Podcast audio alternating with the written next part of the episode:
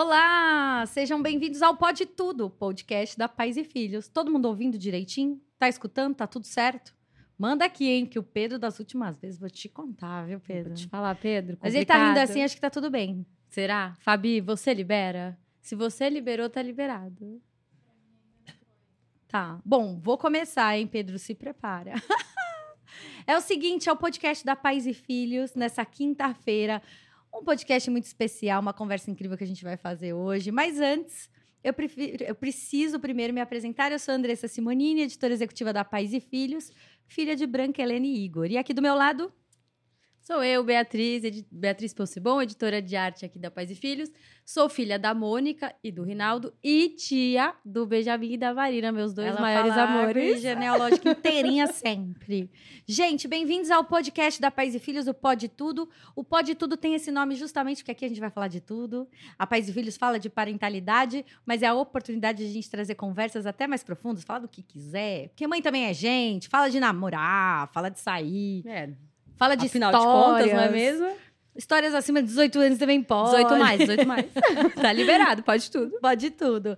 Gente, então bem-vindos. E agora é o seguinte, para você saber, você que é novo, chegou aqui, que se você veio convidado da nossa, da nossa fonte hoje de entrevista, vai contar as histórias, se você é novo, nunca viu. O Pode Tudo, a primeira temporada, quem pode anunciar é você. Mãe, mulher, empreendedora, que por algum motivo teve que empreender ou preferiu empreender. Por conta do mercado, a gente sabe que muitas mulheres, depois de um ano, são mandadas embora depois da licença maternidade. Então, a gente resolveu abrir o espaço do podcast, trazer pessoas incríveis para dar o espaço para você também. É o seguinte: se você estiver assistindo no Facebook, vai para o YouTube, fica a dica, porque é via superchat do YouTube que você pode anunciar aqui. A gente vai fazer um merchan da sua marca, vamos fazer post no Instagram e uma matéria no site. E acho que tem nota na revista também, né? Tem, Cê- geralmente tem. É chop, é chop demais. É muito bom. Então, assim, é por 100 reais se você tem Android e R$ 109,90 se você tem um iPhone. A gente não tem essa não discriminação, não com é isso. culpa nossa, É hein? Deixando do- claro aqui. Do Ma- Mark Zuckerberg. e aí, não tem nada a ver com o Mark Zuckerberg. Eu sempre falo que tudo que é rede social é o Mark Zuckerberg, a culpa é dele. Nosso amigo, É. é best. E aí é isso. Então você pode anunciar, bota o seu arroba, o seu nome, quem você é, se é mãe, quais são os nomes dos seus filhos e, e o que, que você quer que a gente fale aqui da sua marca, do seu serviço, certo? É isso. O podcast da Pais e Filhos, então, é o penúltimo episódio da primeira temporada. Amanhã tem a Carol Célico. Isso mesmo. Que amanhã eu vou tirar dúvidas se Ca- Carol Célico ou Carol Célico. Todo mundo fica falando do sobrenome dela, ninguém sabe certeza, é ela que vai falar pra gente. Aí a gente vai descobrir. Isso, então amanhã você tem que assistir pra descobrir. E agora a gente vai direto pra falar com a nossa convidada, finalmente. Que delícia. Quem tá aqui com a gente hoje, bem-vinda mais uma vez. Obrigada! É a Lauren Prota, mãe de Liz, de 10 meses. Tá linda, maravilhosa, mas estava contando os perrengues da Tá, minha maternidade. gente, o bicho tá pegando. Mentira, é uma delícia. É uma delícia, mas cansa. Cansa. É. Já quero outro. Eva, vamos Opa, saber. opa, opa, gente. Exclusiva. Quando vem esse próximo filho? Cara, a gente tá programando pro, pro- depois do carnaval. Porque eu quero trabalhar, né? Sim. A gente ficou um aninho aí sem carnaval. E eu amo essa, essa época do ano, assim. Além de trabalhar, é uma época que a gente se diverte muito. Que o Léo trabalha bastante, que a gente curte também, né? E não tivemos ano passado. É, ano passado. Esse ano a gente teve. Ano passado. é, tivemos, na verdade, só o do, do Rio São É, Paulo ali, né? Mas Salvador o de não Salvador teve. não teve. Que é onde então- o bicho pega pra é onde vocês, o bicho né? pega pra gente. Então a gente tá programando um pós-carnaval. A gente vai tirar umas férias, a gente sempre tira ali. É porque o que, que tentar. vocês iam fazer entre um carnaval e outro, né? É. Filho. Filho. Olha, bem-vinda ao podcast da Pais e Filhos. Muito feliz com o convite, gente. A gente também tá muito Sempre quando aqui. vocês me convidam pra fazer uma coisa, eu topo, porque Eba. assim, eu amo muito acompanhar vocês, aprendo muito. Acho que é a maior fonte, assim, de, de- da gente aprender muitas coisas, nós mamães de primeira viagem, principalmente. Então, é, desde da- quando eu engravidei, Fátima Pizarra, meu empresário Bruno, falou, cara, você tem que começar a acompanhar eles. E foi aí que a gente começou a ter esse- essa relação muito massa, que você citou né? a Fátima, vou mandar esse corte pra ela. Fátima, você me deve um podcast, você e a Gil, só pra avisar. Né? Não foi minha culpa, Fátima. Tô brincando. Lori, me fala uma coisa. A sua rotina é muito doida. A gente tava acompanhando seu Instagram antes de você Cara, você entrar. viu antes de eu chegar aqui? Já pedi desculpa ao meu atraso. Não foi minha culpa, tá, gente? Tá. Obrigada. Não tem problema. O importante é que você avisou Avisei. E tá tudo bem. Avisei São Paulo com é antecedência. Cara, eu peguei um. Mas além do trânsito, na verdade, eu- meu voo, explicar rapidamente. Meu voo atrasou, fiquei na última poltrona do voo praticamente. Demorei meia hora pra sair, tava sem comer, precisava comer. Aí eu falei, não, vou chegar rápido no, no, no hotel. Um trânsito, eu falei, não, São gente, Paulo. me dá meia hora que eu vou me virar aqui. Mas deu certo, Deu graças a certo. Deus. Agora, falar da sua rotina. Quando você chegou aqui, a primeira pergunta que eu te fiz foi: como você fez com a sua filha? Como que você faz quando você viaja, você, o Léo, que são pessoas públicas, Sim. viajam bastante? Como é que vocês fazem? Acho que é uma pergunta boa pra começar, já que a gente tá falando de você estar aqui em São Paulo, né? Então, na verdade, eu primeiro tenho que começar agradecendo a rede de apoio que eu tenho, né? Não são todas as mamães ou papais, enfim, que têm uma rede de apoio ampla. Eu tenho essa rede de apoio bem ampla. Além da minha mãe, do meu pai, eu tenho minha sogra, minhas cunhadas, que uma delas é a madrinha de Liz. É, tenho as nossas é, cuidadoras, vamos dizer assim, né? São, é, que além de, de ser uma só direcionada para Liz, vamos dizer assim, tem Zene, que trabalha na nossa casa fazendo comida, ajudando a gente ali, cuidando da gente. E que também, quando eu preciso, o Zene fica com Liz aqui rapidinho para resolver o negócio. E tem Kate, que é a que fica com Liz é, praticamente 100% do tempo, assim, com a gente, sabe? Aí ela tem a folga dela, tudo direitinho, mas, assim, ela que cuida de Liz, assim, na maior parte do tempo. Então, hoje, por exemplo, ela tem aula, ela tem, faz faculdade.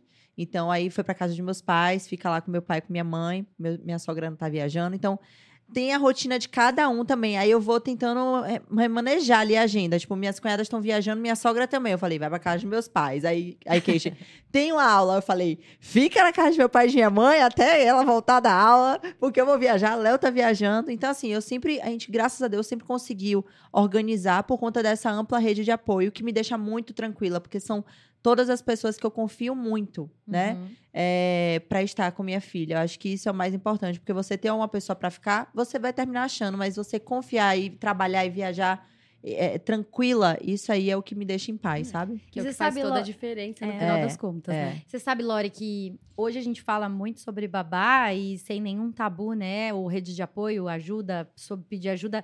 Eu acho que é um até. Tem que pedir, gente. Se você puder ter Sim. condições, tenha. Só que antigamente não era assim. Não era. Poucos anos atrás. Falar de babá É, não era era um julgamento Até- absurdo. Assim, pelo menos na minha, na minha gestação era um absurdo. É, Não falo nem poucos anos atrás, meses atrás. Aham. Acho que por eu trabalhar com a internet e qualquer coisa a gente tá ali é, sendo julgada por qualquer ação, a gente tem até medo de falar certas coisas, com medo né, desse julgamento, mas enfim, trabalhamos com isso e, e tem- temos que, tipo assim, deixar levar, né? E quando eu falava, eu tinha muitas perguntas sobre você vai ter babá? E eu ficava com medo de falar sim ou não. Porque eu não sabia o que, é que ia vir de lá, entendeu? E eu falava, aí eu falava assim: não, a gente não vai ter, eu vou, eu vou preferir ter esse momento primeiro com Liz e com Léo, pra gente ser pai, ser mãe, de fato. Como se ter uma babá em casa ou ter uma rede de apoio anulasse você ser pai e você ser mãe de fato. E isso não tem nada a ver, entendeu? Eu, eu sou a mãezona, Léo, um paizão mesmo viajando, porque o que eu tava falando nos meus stories esses dias é a questão de você ter um tempo de qualidade com os seus filhos, entende? É, Léo viaja muito, é o trabalho dele. Meu pai, minha mãe trabalhavam muito.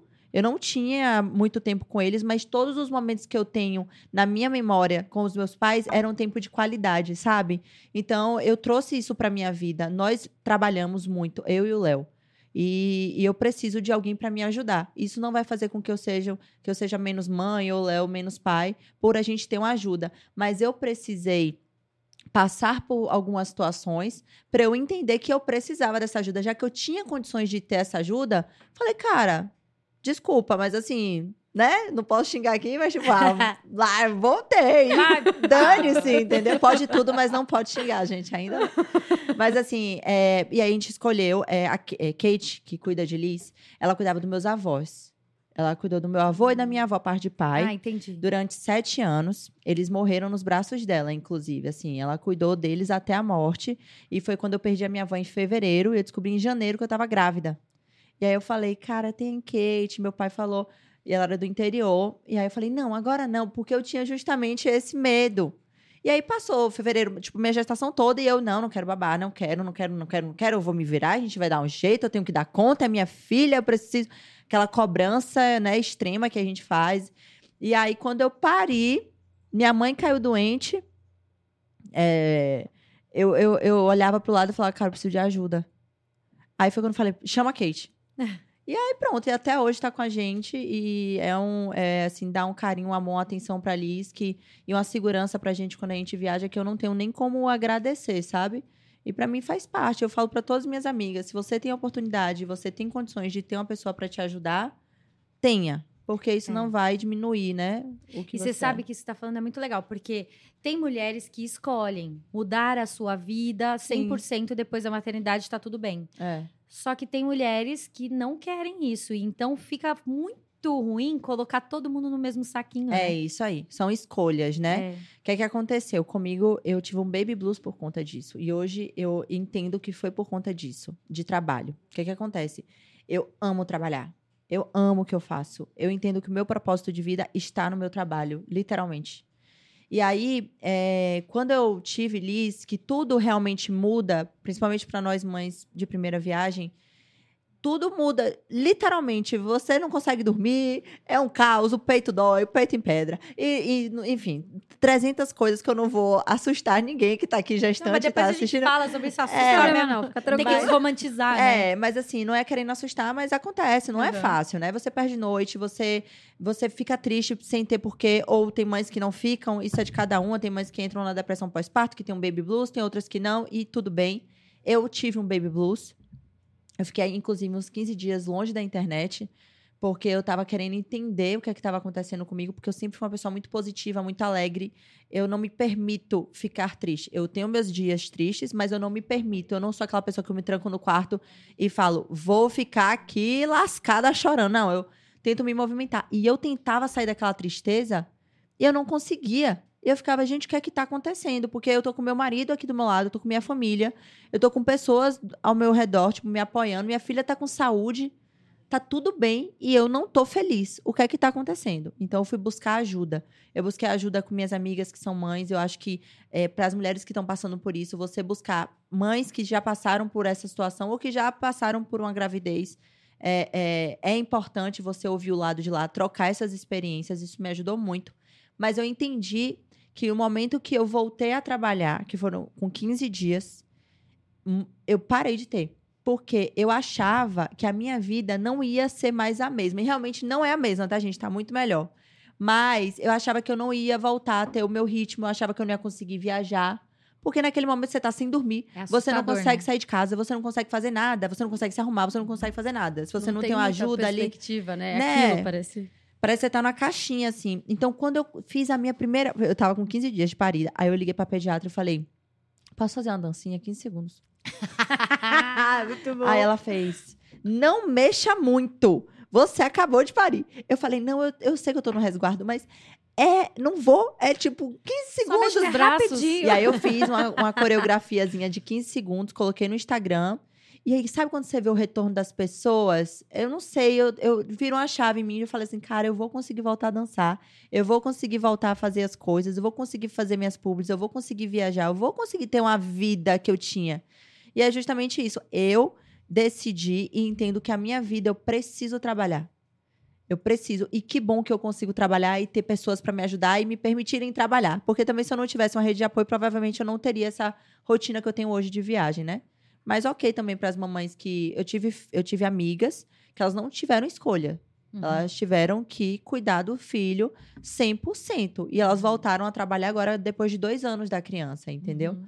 Mas não foi por, não foi tipo assim, ah, eu quero, não quero trabalhar, vou ficar em casa. Elas mesmo que precisava estar ali com o neném.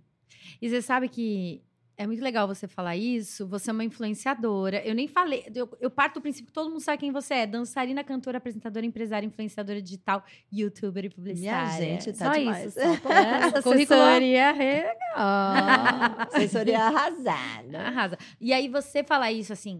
Você é uma mulher linda, é, Obrigada, Dê. simpática, que tem muitos seguidores. Uma muita energia gente, muito boa, uma energia bem. boa. E as Obrigada. pessoas acham que, às vezes, quem é famoso não tem problema. Escutar você falar influencia. Eu acabei de receber uma mensagem aqui no meu WhatsApp, que é da Adriana Cury, nossa diretora-geral. Ela tem 48 anos, acabou de ter um bebê, uma bebê, a Alice. E ela escreveu assim, ó. Amo a Lori, sigo ela todos os dias e ela é uma inspiração de mãe pra mim. Lembro que no começo vi ela chorando nos stories e não entendi o porquê, mas agora entendo muito e essa lembrança sempre me faz lembrar que não sou a única sobre o puerpério Estou amando vê-la com a gente. Oh, Dri, obrigada, Dri, obrigada. Cara, essa, essa live que eu fiz, eu tive muito medo de fazer. E meu empresário falou, faça. Foi uma live que você fez no seu Instagram. no meu Instagram, eu tava sumida e eu, a, a primeira aparição que eu fiz do meu pós-parto foi nessa live, porque eu não conseguia falar com ninguém. Tipo assim, meu empresário me ligava, como é que você tá? Eu, ah, chorava. Léo, eu te amo. Eu, ah. Gente, eu chorava por tudo. Era uma situação assim, e eu chorava porque eu me culpava, né? Porque nasce sua mãe, nasce sua culpa, literalmente, eu me culpava por eu estar triste. Aham. Eu falava, gente, tá tudo perfeito. Por que que eu estou. Gente, eu passei quase 24 horas de trabalho de parto, eu tive um parto normal. E eu traumatizei a minha casa. Eu, eu ah, começava a escurecer, eu começava a chorar. Que falam que é a hora da bruxa, né? Aham. Eu começava a chorar muito. Tem um horário exato, né? que Cara, eram as 5 horas da tarde, pelo amor de Deus, gente. Era o. Af. Eu tomava um banho, na hora que começava a escurecer, eu me agarrava com minha mãe e com o Léo, e eu chorava, chorava, chorava, chorava, chorava. E ele, o que foi? Eu falei, eu não sei te explicar, eu tô angustiada, eu preciso chorar. Eu chorava. Eu fui justamente conversando com mulheres, e elas são Lore, normal. Só que pra mim tinha um plus, não era só a hora da bruxa. Eu não conseguia estar na minha casa, porque eu passei muito tempo tentando ter Liz, entendeu? Então, eu rodei a minha casa inteira. Qualquer cômodo da minha casa era traumatizante pra mim. E eu ficava, "Se- será que isso vai passar? Será que, tipo assim, eu vou conseguir gostar da minha casa de novo? É, e aí, depois, claro, depois passa. E o que a pediatra de Liz fal- falava, a doutora Laís, um beijo, me ajudou muito. Ela falou assim, Lori, tudo passa, vai passar, vai passar. Tudo que eu falava com ela, vai passar, fique E tranquila. aí você fez essa live pra falar disso. Fa- Foi pra falar do meu baby blues. Entendi. Porque eu não conseguia falar com ninguém. Eu não conseguia falar com ninguém. E aí eu falei pro empresário, falei, como é que eu vou abrir uma live? Na hora que eu começar a abrir uma live, eu vou começar a chorar. E eu me culpava muito, porque durante a minha gestação, as pessoas, elas me, me crucificavam demais. Elas achavam que eu tava é, aumentando tudo. Eu, eu enjoei nove meses da minha gestação. Eu tive muita dor de cabeça, eu tive muita cólica, eu tive azia. eu Tive muito cansaço, muito cansaço. Eu, eu- eu dançava porque era o meu propósito, entendeu? Eu, eu, por mim, eu ficava deitada na cama o dia todo. Eu perdi toda a minha energia. Foi assim. Foi difícil. Nem toda Foi gravidez difícil. é aquela da é, foto. não, eu falo que não, que, que não foi difícil, porque Liz sempre esteve muito saudável. Eu não tive problemas na minha gestação. E eu acho Ah. que isso é o ponto principal. Mas eu, como mulher, como pessoa, eu fiquei muito mal, entendeu? E era o tempo todo me incentivando a ficar pra cima, pra justamente não me deixar levar. Mas foi muito difícil. Eu não conseguia comer nada, gente. Eu era assim, e quando eu queria comer era chocolate, era coisas doce. Enfim, eu não fiz dieta, não fiz nada. E toda vez que eu trazia isso, era uma pauta, era, era a gente me crucificando, entendeu? E aí piorava essa situação, Era assim, né? ó, não tem como... Como, é, não- como é que você tá enjoando se você é rica e famosa? Era direto isso. Eu Não, e falava, como é que você tá passando por isso se você tem os melhores profissionais do seu lado? Então, e é assim, né? A partir do momento que a mulher engravida, tem todo mundo tem uns 40 dedos pra apontar pra ela pra falar. Cara, não é eu- assim eu assado. ficava- Imagina uma pessoa pública. As pessoas acham que elas têm o direito Não, de eu acho que, opinar não, eu vida. acho que só por as pessoas acharem que a gente é rico ou que a gente tem os melhores profissionais. Cara, não tem problema ajuda nenhum. muito ter profissionais competentes do nosso lado. Muito. Mas isso não anula o que você está sentindo. Entende? Vai ter um remédio ali que vai me ajudar e tudo mais. Enfim, e eu passava por isso. E aí eu te, teve um momento de eu decidir Aham. se eu ia trazer a verdade para meus stories, que eu sempre trouxe, que é a minha realidade, como ela falou aí, tipo, ela- eu trago o meu dia a dia, ou se eu iria assumir. Porque eram essas duas saídas que eu tinha. Não adiantava eu ficar ali e, e fingir que tava tudo bem, fazendo uma coisa fake. Eu falei, ah, eu vou trazer a verdade. Quem quiser que se identificar, se identifica. Porque eu não tinha. eh, como é que eu posso dizer? Eu via outras mulheres grávidas, famosas, e eu achava que a minha gravidez ia ser daquele jeito. Tipo assim, ela engravidou, ficou linda, maravilhosa durante a gravidez toda, trabalhou a engordou gravidez toda. quanto? Eu engordei 11 quilos. Ah, pouquinho até. Pouco, é. Uhum. É, e depois paria e ficava tudo perfeito. Aí eu falava, gente, não... eu vim entender o que era puerpério, baby blues, vivendo, entendeu? Não foi uma parada que eu vi outras mulheres passando. Eu não tinha isso. é, é, eu, não, eu não conseguia ter pessoas ali eu me identificar, sabe? E aí eu acho que isso assustava muito as pessoas que me Sim. acompanhavam. Porque elas também não tinham. Aham. Aí quando vem uma pessoa famosa trazendo isso, é como se fosse um bicho de sete cabeças. Tipo assim, ela tá passando por isso? É Impossível, entendeu? Sim, com certeza. Nossa, duro. Você tá bem agora? Eu tô Você ótima. tá com sono? Não, eu tô bem agora bem. já, tomei um café. Ó,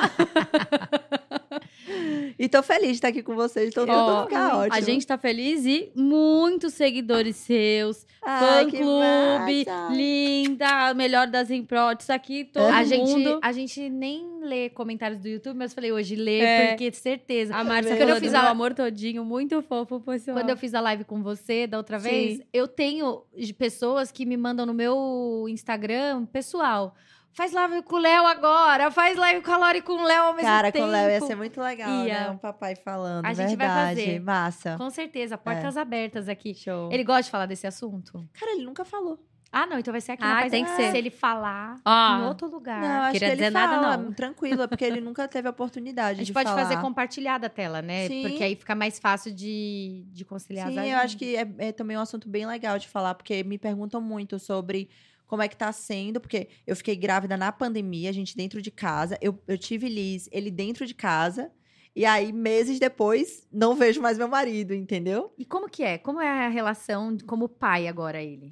Cara, essa é agenda. isso. É, é, Léo, ele é muito presente, é o que eu falo. Tô- se eu pegar aqui meu WhatsApp, hoje ele perguntou, antes de eu voar, e Liz, como é que tá? Aí eu esqueci de responder ele essa pergunta. Você não tem noção, eu pousei, era várias interrogações nessa mesma pergunta, tipo, e aí me responde de Liz, entendeu? Então, é, ele tem o contato de Kate também, a gente, ele, ela sempre fica atualizando a gente com fotos, o que é que tá acontecendo.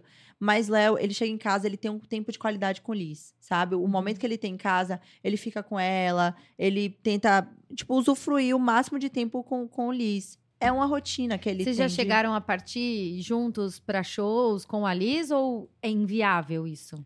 Pra ele, pra, pra Liz e pra, você, show? junto com ele, é pra Não, show? Não. É impossível, né? É, eu não acho que é um ambiente pra, pra neném ainda. Ela é muito pequenininha. Ele, ela viajou comigo quando eu fui morar no Rio, por Uhum. conta do dança. E aí eu falei pro Léo, ó, eu tô indo pro Rio, vou levar a Liz, porque não tem condições. E ele foi comigo. Ah, Então, legal. ele, os dias que ele tava sem show, ele, em vez dele voltar pra Salvador, ele voltava pro Rio de Janeiro pra ficar com a gente. Então, são atitudes de, desse, tipo, esse tipo de atitude que eu acho que se faz você se tornar uma um pai bacana, uma mãe legal, de você querer estar o tempo que você tem ali com o seu filho, entendeu? Uhum. Então, Léo não tem, por exemplo, essa semana ele vai ficar uma semana fora trabalhando. Mas é FaceTime o tempo todo, como é que tá ali? Vocês estão precisando de alguma coisa? Acho que só o perguntar já é, tipo, incrível você alívio. se preocupar, né? Agora, nesse período que você falou do, do Baby Blues, dessa, dessa sua descoberta que existia um outro lado da Sim. maternidade, né? Sim. Como que ele ficou? Ele não entendeu nada também. Como é que foi Cara, ele nesse momento? Ele foi você? muito incrível, sério. Né? Não, é, não é tentando puxar sardinha, não. Ele foi muito incrível. Porque o Léo, ele é muito tranquilo. Então, isso já ajuda muito. E ele, ele, só me, ele só me acolhia. Assim, que eu acho que é o que tem que ser feito, né? Não tem muito o que se falar. Ele me acolhia. Ele, eu te amo, tô aqui com você, vai ficar tudo bem. Tá querendo alguma coisa. E, e sempre ali preocupado, sabe? Como todos da família. Tanto a família dele quanto minha família só me acolhia. Eu acho que é o que tem que ser feito. Não tem muito que ser feito de fato, entendeu? Numa ação assim. É, porque a, a, a gente não viveu isso, né? A pessoa não viveu lá, tal, não, talvez não consiga é se novo colocar, pra ele né? também. E Léo passou por uma fase que ele demorou muito pra cair a ficha de que ele era pai. É. Muito. Isso é muito importante falar, é. porque não é assim, descobrir o positivo. Ai, nossa, sou já sei o que pai. é pai. Gente, sério, eu vou falar um negócio pra vocês aqui. Eu pari, aí na madrugada, né, minha primeira noite no hospital, a minha vontade era fazer assim. Alguém pode ficar com ela aqui rapidinho, só pra eu ali dormir. aí eu já volto pra. Era a minha vontade, mas não- óbvio que eu não conseguia, né, gente? Mas ele, ele, ele fala isso. Ele, ele, cara, eu demorei uns dias, assim, pra Quando poder. que caiu a ficha que você era mãe? Não Porque sei não, te não é na, no positivo, não é, na gravidez. Não, não é. Tem gente que é, né? Mas É. Eu não seu, sei você não- dizer, assim, porque a gravidez da Liz sempre foi muito esperada. Nós queríamos engravidar, só que ela foi muito rápida. Uhum. Então, pegou todo mundo de surpresa, entende a Uhum. diferença? Eu tirei o chip, no outro mês eu engravidei. Eu achei que eu ia tirar o Nossa, chip e eu ia ainda tempinho. um tempo, Pimba, entendeu? Então, não foi um negócio tipo, ai, meu Deus, não queria engravidar. Não, a gente já estava querendo. Inclusive, eu tirei o chip pra poder engravidar. Só que foi no susto, assim. É, eu não sei te dizer, de fato, quando eu. Você acha que foi uma construção? Foi uma então? construção. Não É. foi um dia que eu, ai, sou mãe, sabe? Eu acho que foi uma construção. Hoje, muito mais forte. É, e aquele negócio do, do tipo assim, pelo menos comigo, ah, é um amor, minha gente. Caramba, no primeiro dia eu olhava assim, eu falava, meu Deus, o que é que eu faço com isso aqui, hein? Que- Pelo amor de Deus, o que é que eu faço? Não é que- Eu não senti, gente, aquele negócio de. Ai, eu tô apaixonada, meu Deus. Eu, tipo assim, a minha emoção no parto e tudo mais. Mas você tá estressada, sem dormir, no baby E você não blues. conhece aquela você pessoa. só quer chorar. Pelo de menos a minha, a minha experiência, tá, gente? Claro que tem mães que estão, enfim. Hoje, meu Deus do céu, é um amor que eu realmente não sei explicar. Mas foi construído. Foi Uhum. construído. Eu precisei estar bem pra eu ter, ter esse sentimento, entendeu? Comigo. E uma coisa que eu não entendia. É, por exemplo, eu amamentava a Liz e dava pra minha mãe, ela dormindo, a minha mãe, suba pra dormir. Que é o tempo que você tem pra dormir na hora que ela tira os cochilos e, e- e as sonecas e tal. Cara, eu ia dormir, eu passava meia hora, 40 minutos sem conseguir dormir de ansiedade, de angústia do baby blues. Porque eu achava que ela ia precisar de mim, que ninguém ia dar conta. Até o dia que minha mãe falou, falou assim: Eu te criei, você é minha filha. Ela vai ficar bem. Eu sou sua mãe, eu não vou fazer nada. Mas não é sobre minha mãe fazer mal pra minha filha. Mas parece que se você não tiver a todo momento ali do lado, você não é uma boa mãe, você não tá sendo suficiente, entendeu? É aquela questão da cobrança excessiva. E eu precisava tomar uns remédios pra, tipo assim, me, me dar um. pra eu entrar num sono profundo rapidamente pra eu poder conseguir descansar, entendeu?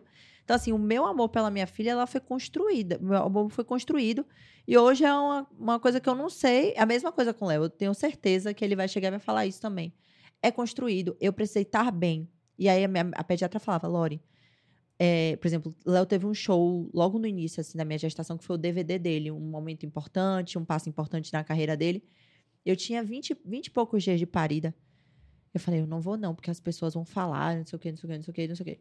Aí ele, por que, que você não vai? Eu falei, porque não, porque as pessoas vão. Aí ele, mas, sabe, deixa pra lá o que as pessoas vão falar. Aí a Preta Gil conversou comigo, ela, Lori, não- vá viver, você precisa estar bem pra sua filha estar bem. Se vo- você vai ficar bem você estando em casa e seu marido lá fazendo DVD, um lugar que você queria estar lá pra prestigiar ele, você não vai estar. Então você já vai estar triste aí. É. Então, E- assim. E o filho sente, viu? É. E aí todo mundo me falava isso. Novamente, os médicos, os pediatras falavam direto: Lori, você precisa estar bem pra ela estar bem. E aí foi quando eu comecei a entender que eu precisava estar bem pra ela estar bem. Ô, Lore, é muito difícil porque não é a nossa realidade. A gente tem a Pais e Filhos, a gente já foi cancelado também, a gente não fala sobre isso. Mas é, é muito difícil. Eu sou responsável pelo conteúdo da Pais e Filhos e eu lembro quando a gente recebe algum comentário, fere. Por mais que a Adriana, que é minha chefe, fala, não lê, para de ler. Você não era a sua intenção fazer aquilo, aí tá, para de ler. Mas me fere, assim, quando escuta alguma coisa muito pesada. Isso também te machuca, é muito difícil, né? Porque você deve ser todo dia, deve mandar coisa. Caramba, eu não tenho muitos fakes. não- É fakes, não, é. É fake. Haters. Haters. Haters. Fakes é ótimo. Haters. Mas os haters são fakes também, É. a maioria. Fica a dica aí. Eu não tenho. Na verdade, gente, assim, sendo bem sincera, hoje mesmo eu passei por uma situação que me machucou muito. Uhum. Muito. É, Liz, ela é fruto de um relacionamento interracial, né? E eu Uhum. comecei a fazer aulas para poder entender um pouco sobre o assunto, é, me aprofundar mais e saber como lidar com isso mais para frente. É, eu sei que ela vai passar por algumas situações que ela pode se sentir mal e que ela, ela pode olhar para mim como mãe, né, branca e não se identificar também. Eu preciso entender como eu vou trabalhar com ela esse assunto e eu preciso estudar, eu preciso aprender. Eu realmente não tenho muito conhecimento. E aí hoje eu tive a infelicidade de falar que o cabelo dela, ela tem, o cabelo tá cacheando, que o cabelo dela tava pra cima. Aí eu falei, gente, o que é que eu faço? Eu não conheço muito de cabelo cacheado, né? Eu não sei como cuidar. Vocês podem me ajudar, porque normalmente quando ela, quando ela acorda o cabelo tá mais pra cima, eu passo água. Eu não sei, tipo, qual creme usar, não, não tenho.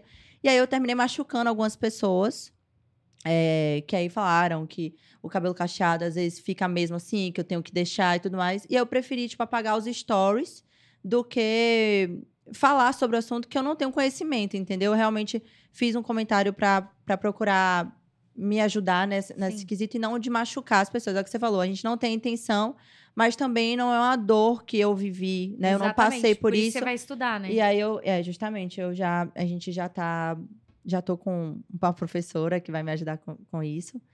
enfim, espero aprender, sabe? Pra eu realmente cada vez mais entender, não, não só pelos outros, mas pela minha própria filha, que é uma menina que, que é filha de um, né, de, de, de um cara preto, que tem uma família de um lado que é toda preta e um lado que é toda branca. Minha mãe é branca do olho azul, entendeu? Já do outro lado. Então, assim, ela tem duas avós diferentes, né? Vamos dizer assim, de cor, de tudo, e que ela precisa entender. E eu também, como mãe, como é que eu vou explicar para ela e, enfim, tá preparada por que possa acontecer. Então, hoje mesmo eu passei por uma situação que me machucou, sei que me machucou também outras pessoas, eu peço desculpa por isso.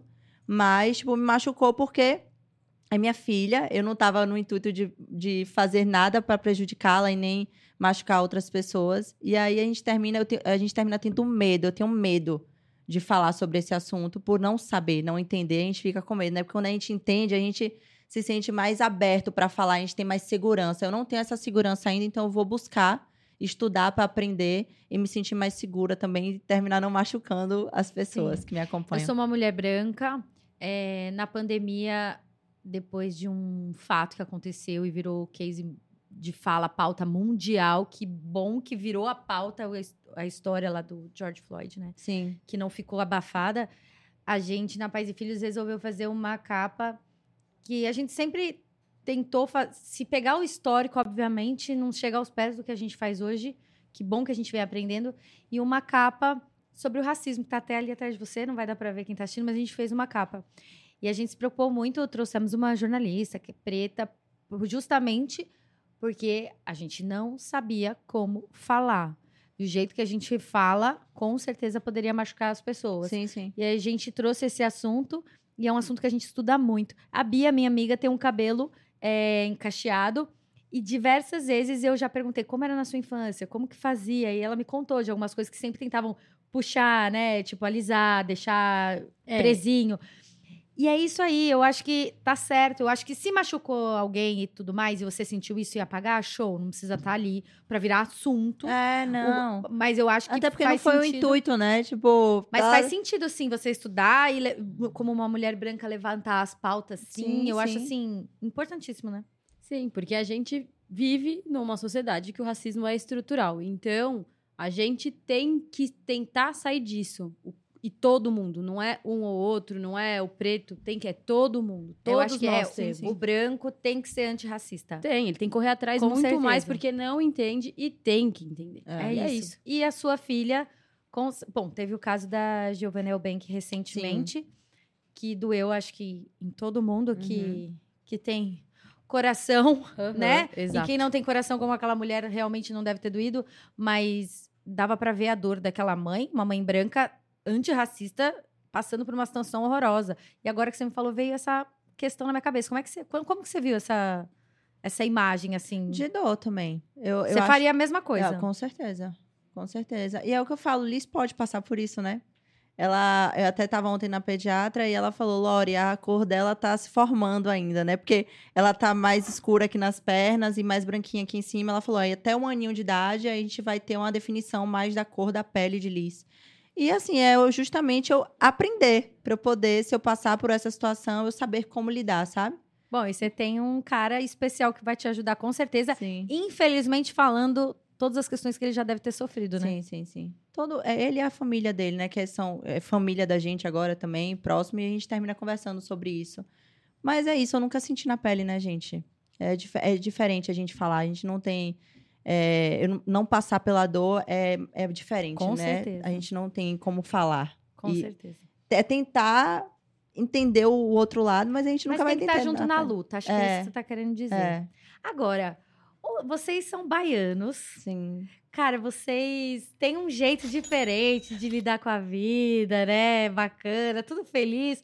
Baiano é assim mesmo? Feliz mesmo? Ah, eu acho Muito que mais sim. que a gente. Caramba, não sei, né? Mas, é, pelo menos as pessoas que fazem parte da minha vida, assim, são muito positivas, assim, é. né? A gente gosta muito de música lá em Salvador. Eu mesmo, a música me move, assim, 100% da minha vida. Hoje mesmo, depois que eu fiquei, que aconteceu esse episódio, que eu fiquei tristinha, assim, eu falei, cara, eu vou botar uma música e vamos astral pra Sim. cima, porque, né, já entendi, já aprendi e, e e vamos, vamos seguir. Então, É, acho que sim, pelo menos meus amigos são bem, bem positivos, assim, bem pra cima, bem astral. É, minhas amigas, que eu tenho umas amigas baianas também que eu amo de paixão, que é muito legal, muito divertido. Sim. Ainda mais quando eu fui viajar uma vez com uma delas com a família lá. Gente, é outra, outra vida. Outra pegada, muito né? mais legal. Gente, a comida muito Cara, boa. mas eu acho que é o clima. É, o clima, tipo assim, calor, praia. Eu sou, por exemplo, eu morei aqui em São Paulo. Cara, desculpa, a gente me acordava triste, um frio danado. Eu falava, meu Deus, quero ficar debaixo da coberta. Não tinha nem ânimo pra ir treinar. Na hora que eu botava a cara na janela, eu falava, meu Deus do céu, eu vou É. voltar, pelo amor de Deus, debaixo do cobertor, pelo amor de Deus. Lá em Salvador, na hora... e isso reflete até em Salvador, por exemplo, quando tá chuva, tá chovendo, eu fico meio triste, assim, eu fico meio desanimada.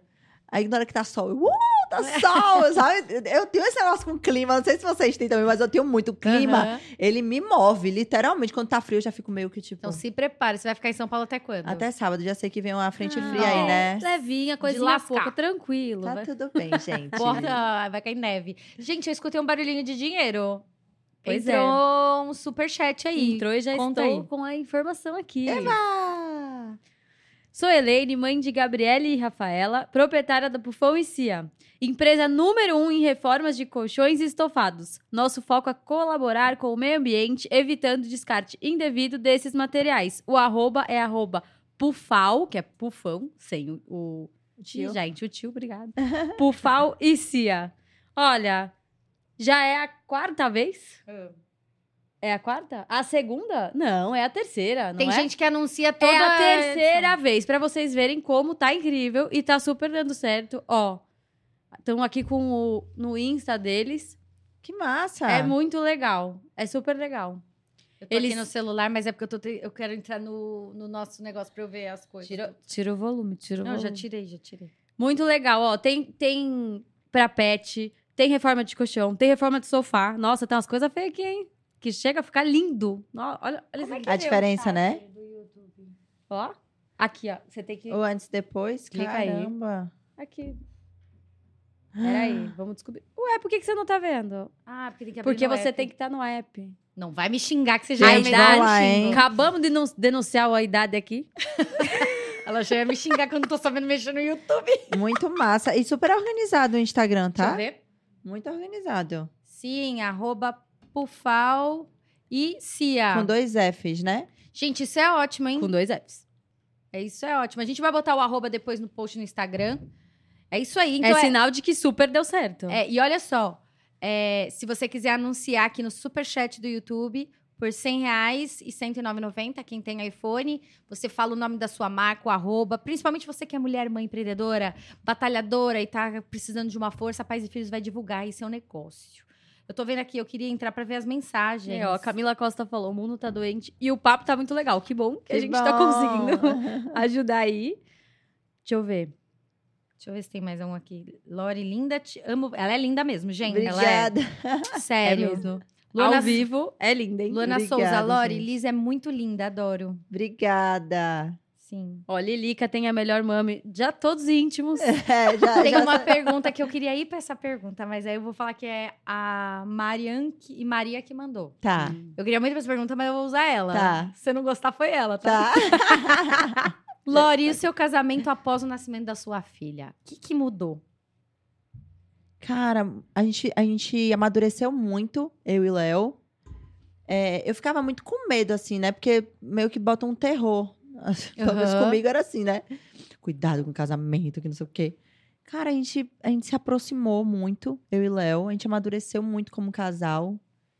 Eu, de verdade, assim, eu não tenho nada pra falar de negativo depois do nascimento da minha filha. Pelo contrário, a gente se uniu mais, assim, sabe? A gente fica, nós ficamos mais parceiros, a gente tem mais trocas é, sobre família, sobre futuro. Eu acho que amadureceu mais o Léo ainda sobre assim, cara, agora eu tô construindo minha família de fato, sabe? Então a gente tem pensado, por exemplo, em, em- em futuro, assim, tipo, sei lá, a gente quer uma casa em tal lugar, vamos já começar a, a, a pensar nisso. Coisas que a gente pensa pra nossa família mesmo, aí pensando em, num próximo filho. Eu não tenho muito assim, até em relação a sexo mesmo, que muitas pessoas Não tive, a gente não teve problema com isso. Tá namorando bastante. Estamos namorando bastante. não, porque tem, tem, tem mulheres que se anulam também, Uhum, né? sim. E eu procurei, eu procurei, como eu falo, cada, cada um com sua realidade.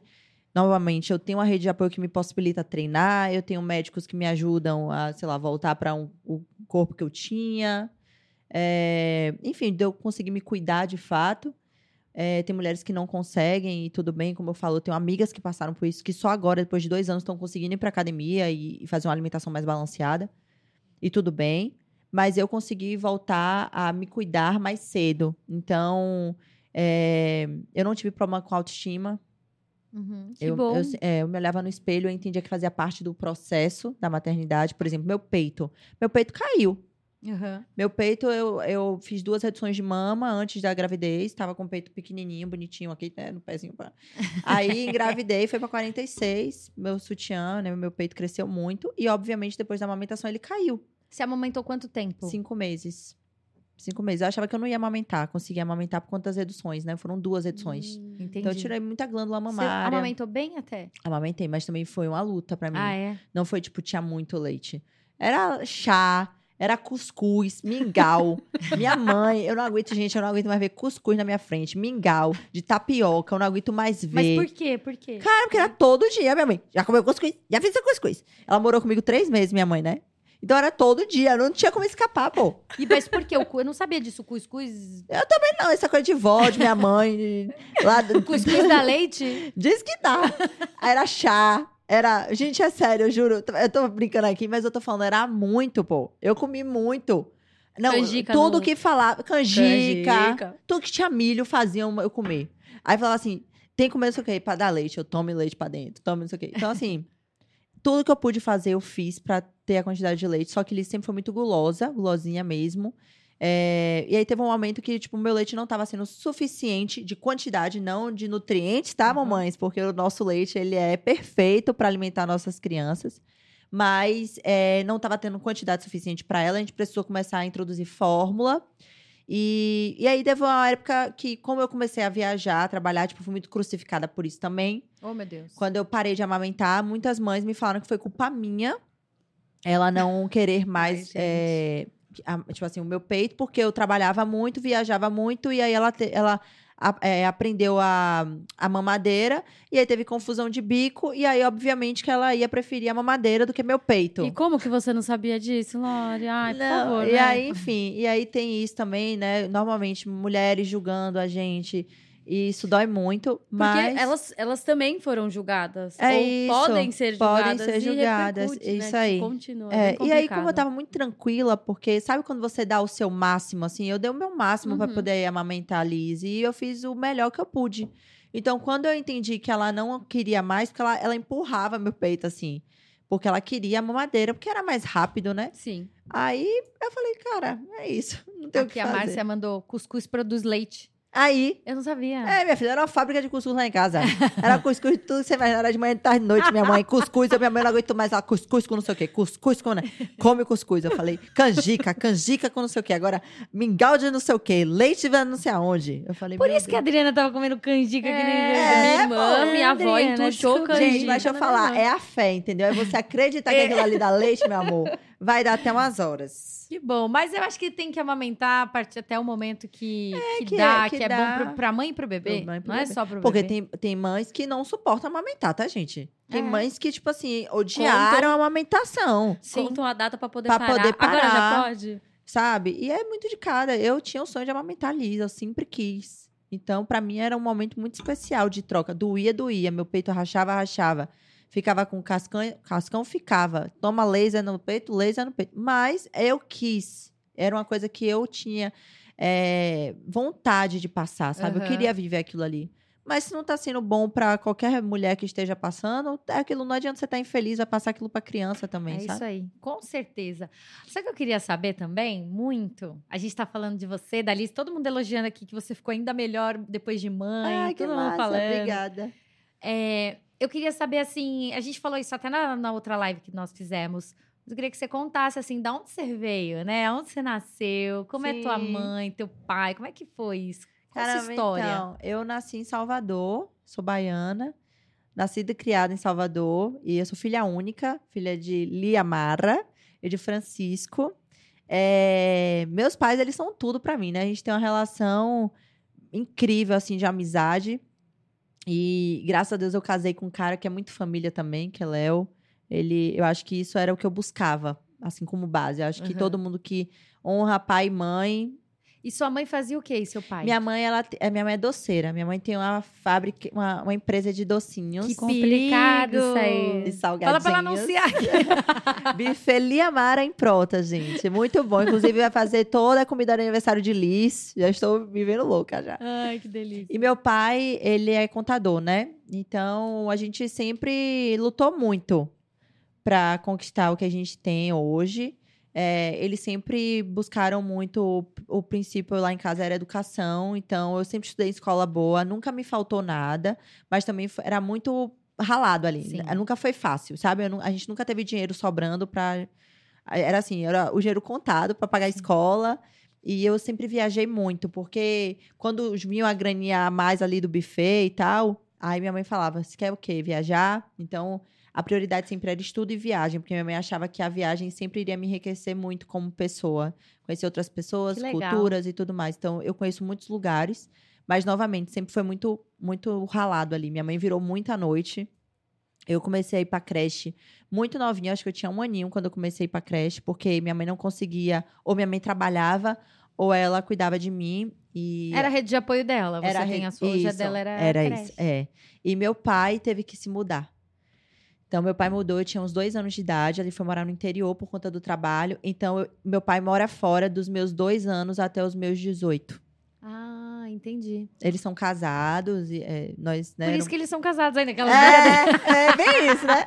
Passou tanto tempo longe que agora. Agora deu certo. Não, mas assim. Meu pai é piloto de avião. Minha madrasta fala: casar com piloto de avião é ótimo, porque não desgasta a relação. Cara, acho que a nossa relacionamento do Léo também tá nesse nível, É. entendeu? Porque aí, quando a gente se vê, é sempre mil maravilhas pra matar a saudade e tudo mais.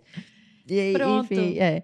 Mas, enfim, aí meus pai, meu pai morou fora, então minha- eu fui criada basicamente pela minha mãe. Meu pai vinha mais final de semana, de 15 em 15, de mês em mês, quando ele conseguia, quando o dinheiro dava pra ele voltar. É, fui criada pela creche até uns 5 anos, assim, aí foi quando eu entrei na escola. Então, assim, sempre me virei muito só. É, sempre, acho que minha independência veio muito cedo. Você sempre soube o que você queria fazer? Ou Não. você falou. Eu queria, eu queria ser polícia.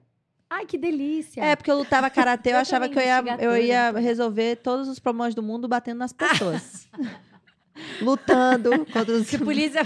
Eu acho que eu ia ser, eu acho que ia ser, eu, sei lá, achava que eu era, sei lá, super heroína, entendeu, gente? Eu lutava karatê, eu fiz 12 anos de karatê, né?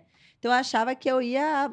Como eu arrebentava as pessoas no, no, no karatê, eu achava que eu ia arrebentar todo mundo e que ia dar certo. A gente queria ser perita criminal. Aí, ó. Nossa, a gente é muito boa. Cara, sério? Uhum. Eu queria CSI ser ninguém. polícia, gente. Eu queria ser polícia. E, enfim, A gente mas... podia fazer uma super equipe aqui. É. A gente investiga, a gente fala, foi aquele, a Lori vai lá e Pau! aí pronto, aí com o tempo é, começou essa questão artística, vamos dizer, é, florear, vamos dizer Uhum. assim. Eu com quatro anos, minha mãe me, me colocou num concurso que chamava Gatinha Carla Pérez. Nossa, Ah, muito legal. Não sabia que existia. É, era, era um concurso de desfile, Carla estava no auge do Tchan. Uhum. E, enfim, era um desfile com várias meninas, várias crianças. Eu ganhei esse desfile em primeiro lugar. E ganhei um jantar com a Carla, ganhei. Ela tinha uma grife na época, ganhei algumas roupas, enfim. Aí, desse tempo pra frente, sempre assim, pro- minha mãe me botava pra fazer propaganda, essas coisas. Mas nada do tipo, quero isso pra minha vida, né? Eu acho que era muito assim, ah, criança bonitinha, Brincando vamos fazer um disso, negócio né? aqui.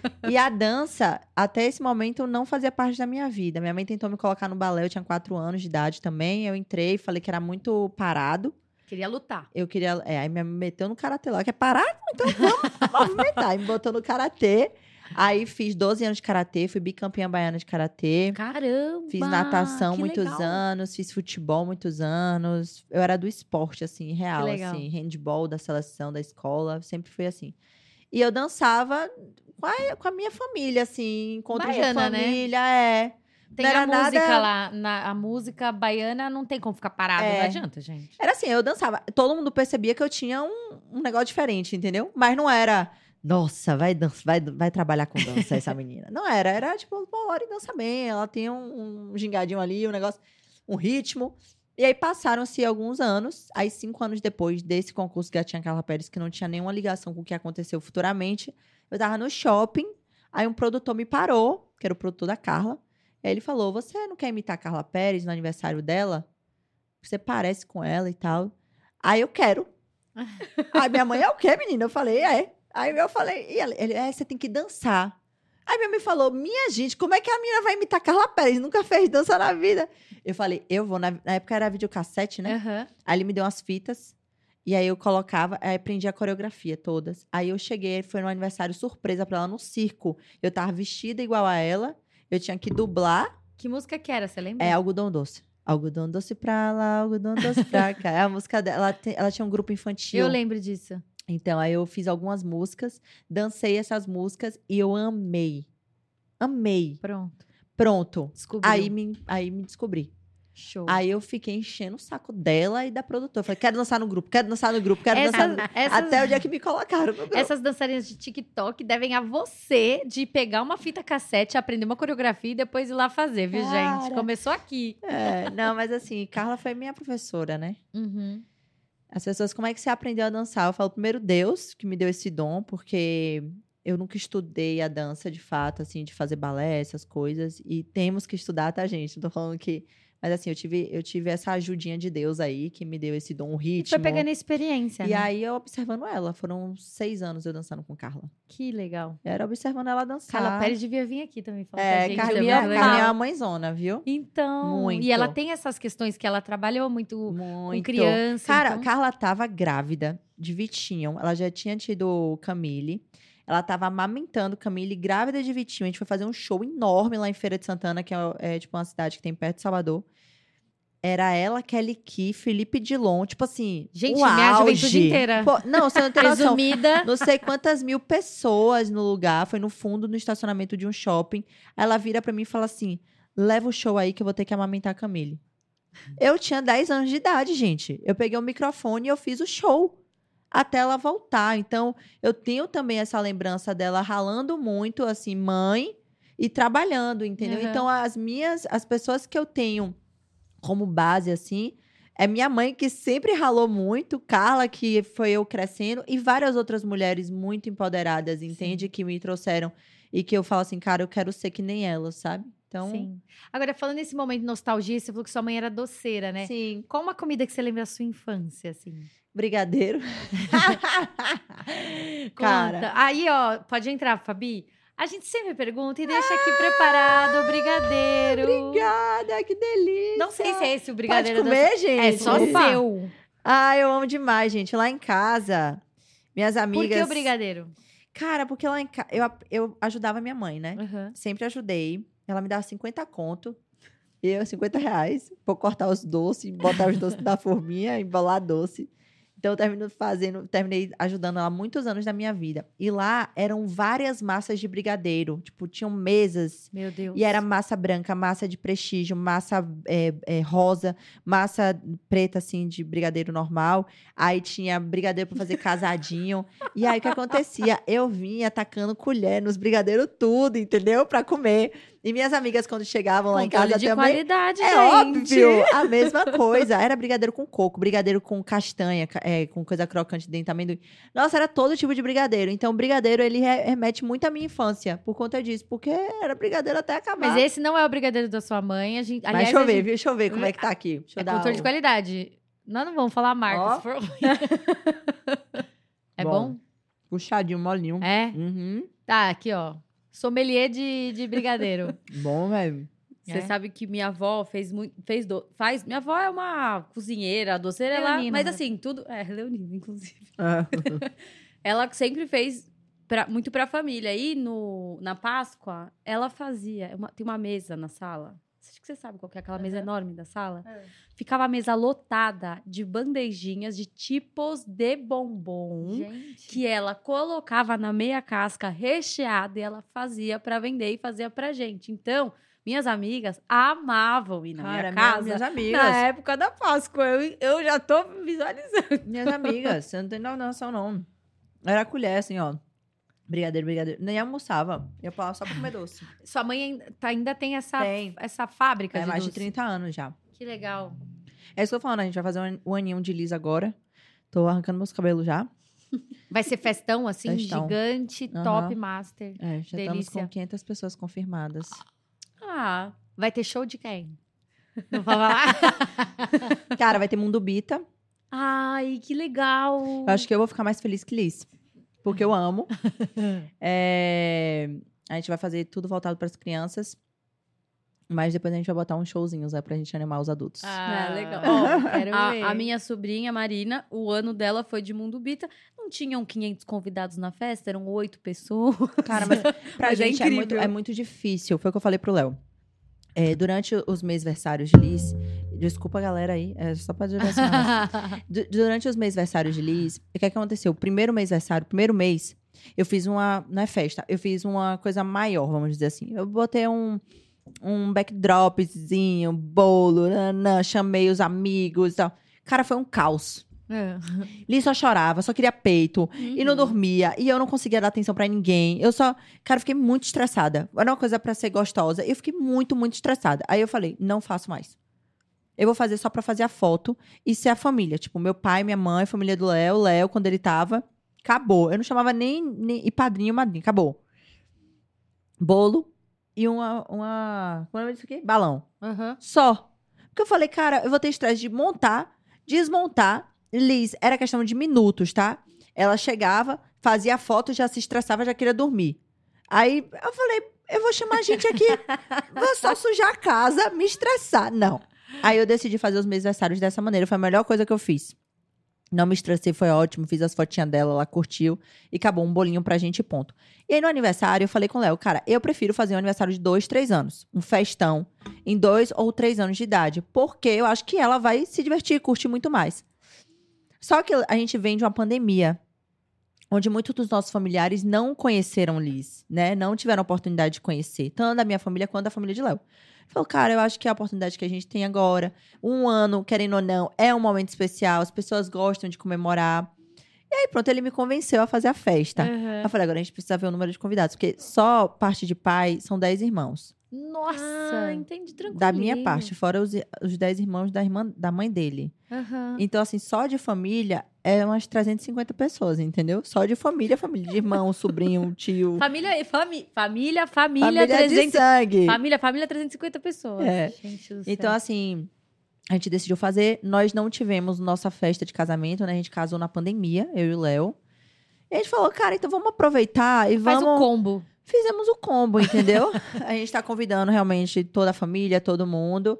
Vamos fazer a festinha de Liz. Vai ter um determinado momento, horário, que vai todo mundo, as crianças, para casa, Depois descansar. solta o drink. E depois solta o drink pros papais. pra gente comemorar esse casório. Adorei. Vai ser tipo uma farofa da GK. É tipo isso.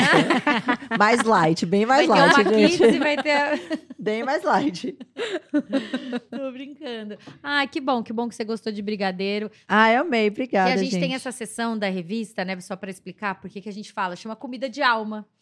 Ela começou, a gente sempre perguntando para um chefe renomado, assim, qual era. Ele sempre cozinha, faz receitas, assim, mas qual a receita que você mais lembra da sua infância? Sim, E aí ele fazia receitas para revista, na época que a gente só tinha revista. sim. E aí, quando a gente fez o podcast, a gente falou: o que a gente pode resgatar de, de essência da Pô, Pais e que Filhos? E a massa. gente perguntou pra você. Que massa. Não, brigadeiro. Faz parte da minha vida. Até hoje eu amo de paixão e relembra muito a minha infância. Muito Que mesmo. bom. Bom, tá aí pra comer o quanto quiser. Fica Já, já pego mais.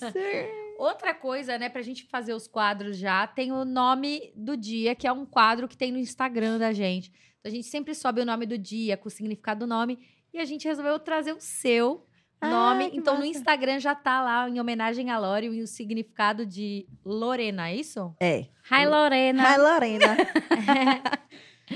De Lorena, vai. Significado: Reino da famosa guerreira, origem germânica.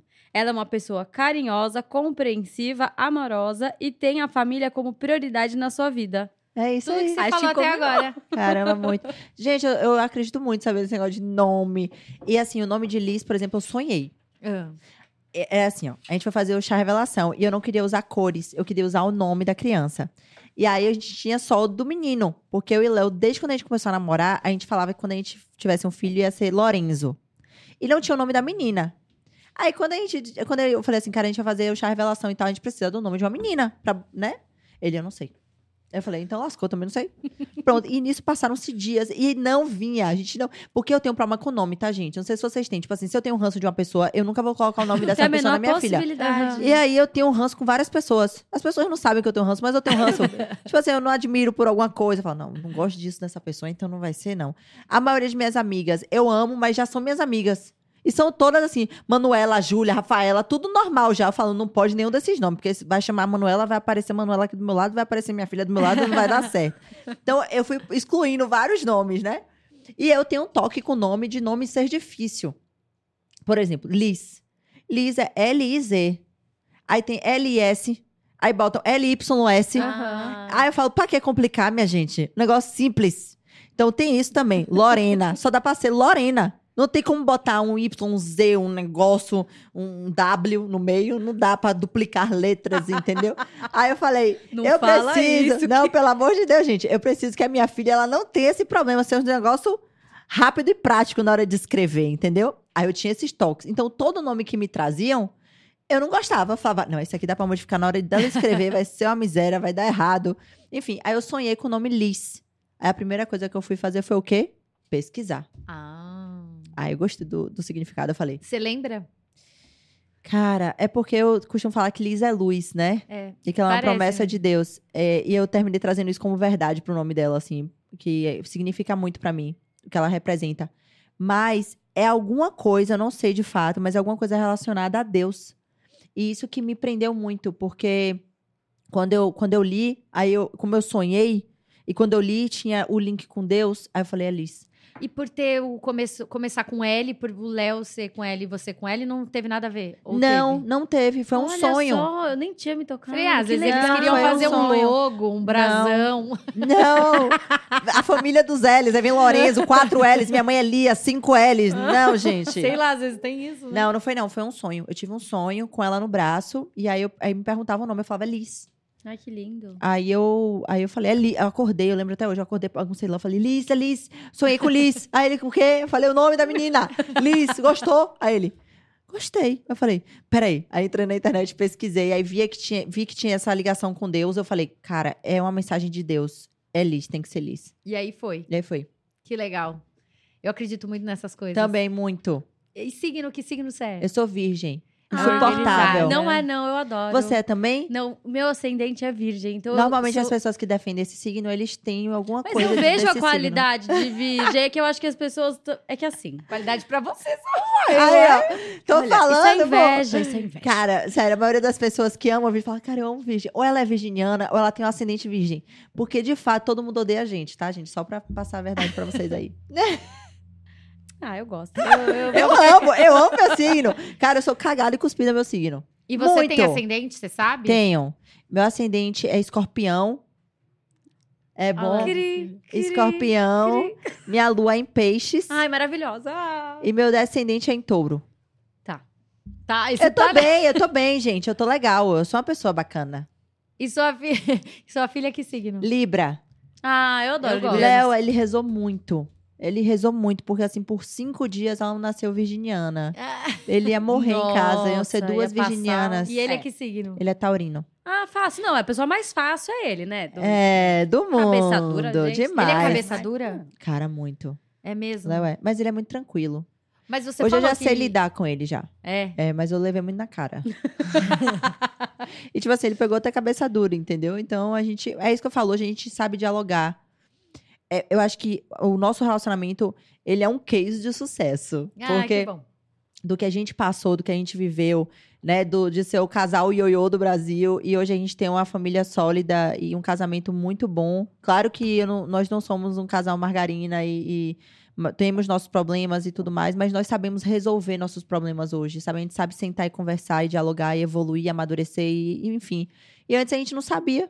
Eu não sei do seu histórico, tá? Quando você falou um casal Cara, a gente eu, terminou muito, muito, muitas vezes. E isso saía muito na mídia, porque ele não tinha, ele não sabia. E eu, jornalista, não sei dessa história. Cara, ele não sabia administrar. Todas as vezes ele terminou comigo, por nada. Ele senta hoje e fala pra vocês, por nada assim. Ele era solteiro, queria, devia querer pegar as mulher tudo mesmo. Aí terminava pra não trair, entendeu? Enfim. Mas assim, é, não tinha um porquê do tipo, não tinha uma traição, não tinha uma agressão, não tinha, não tinha nada de fato Imaturidade, às vezes. Imaturidade, ele fala isso hoje. Não tinha nada de fato, é, é, como é que eu posso dizer, ruim, assim, que, que eu falasse assim, cara, ele terminou comigo porque eu fiz isso, ou porque aconteceu isso, ou porque ele não tinha. Uhum. Isso era mais difícil ainda, porque a gente se gostava muito, e aí eu não tinha um, um- um- algo ruim pra não voltar. Uhum. Era, tipo- era tipo assim, ai, vamos terminar. Aí terminava, aí passava dois dias, aí ele, ah, vamos voltar. E quando é que o negócio estabilizou, assim? Me fala que eu tô precisando disso. daí. Tá precisando de um. Cara, não, é engraçado, porque- minhas amigas terminam, Me aí me, me liga. Você já passou tanto por de isso, Deus." vamos conversar? Eu falo, vamos. Então, é, a, gente, a gente namorou, a gente vai fazer seis anos juntos, né? Eu e o Uhum. Léo. Mas os nossos dois anos, dois, três anos ali foram bem conturbados. É, a gente ficava alguns meses juntos, aí do nada ele terminava. E isso pra mim era muito difícil, porque eu sou virginiana e eu gosto de estabilidade emocional, eu gosto de ter segurança. Como eu falo, eu sou muito família, eu já sabia o que eu queria, eu já sabia que eu queria casar, ter filho, eu buscava isso. Eu sempre fui muito namoradeira, de namorar muito tempo. Eu namorei cinco anos, depois eu namorei quatro anos. E lá foi o meu terceiro namorado de muito tempo. Então, cara, eu já tava buscando alguém eu construir minha família. E ele terminava assim, que nem porquê. Então, isso mexia muito com o meu psicológico. Eu tava, teve uma época que eu tava sem saúde mental nenhuma. Eu tava no pé, entendeu? Eu tava muito mal, ficava muito mal. Só que ao mesmo tempo eu não demonstrava pra ninguém. Principalmente pra ele. Porque eu falava, cara, eu não fiz nada, eu sou foda. Eu, eu sou uma mulher da zorra. Corro atrás do meu, tenho minha independência, não preciso dele pra nada. Tô com ele porque eu amo mesmo, porque eu gosto. E, tipo, não vou ficar sofrendo, não. Não fiz nada. Aí tinha o sofrer por você gostar da pessoa e tinha o tipo, bola pra frente, vamos nessa. Eu acho que era isso que eu inspirava muitas mulheres, porque ele terminava comigo e aí, tipo, a família dele ficava com raiva de mim e ele também. Porque eu saía, eu fazia, acontecia. Não era que eu pegava um monte de gente ou fazia, Vai acontecia nesse. Mas era tipo assim, eu ia desopilar, entendeu? Eu viajava, pegava meu dinheiro, pegava meus amigos, viajava. E, enfim, não ficava trancada no quarto chorando. Que tudo bem, tem mulheres ou homens que passam por isso, que tem um momento de luto também, tá, gente? Não quer dizer que eu tava feliz o tempo inteiro, mas eu buscava não ficar nessa situação o tempo todo. Então, eu acho que isso mostrava pra ele que, tipo assim, beleza, você não quer estar comigo? Ok, tem quem queira. É E eu ia em busca. Então, todas as vezes ele terminou, todas as vezes ele voltou atrás. Porque realmente não tinha nada é, tão grave pra gente terminar. Era só imaturidade. Era não saber conversar. É, não, Léo, querendo ou não, era um homem muito machista. Hoje ele mudou completamente, muito mesmo, assim, vem evoluindo demais. Mas no início era muito, ele nunca tinha namorado. Eu fui a primeira namorada séria dele, entendeu? Então, muitas coisas, uma, uma mulher independente, querendo ou não, naquela época, seis anos atrás, ele no sucesso, tipo, terminava que incomodava. Hoje ele, tipo, ama que eu, que eu tenho, ele super me apoia de trabalhar, de fazer acontecer, entende que nosso dinheiro como família vai agregar, a gente vai ter filho, vai construir o que a gente quiser e tal.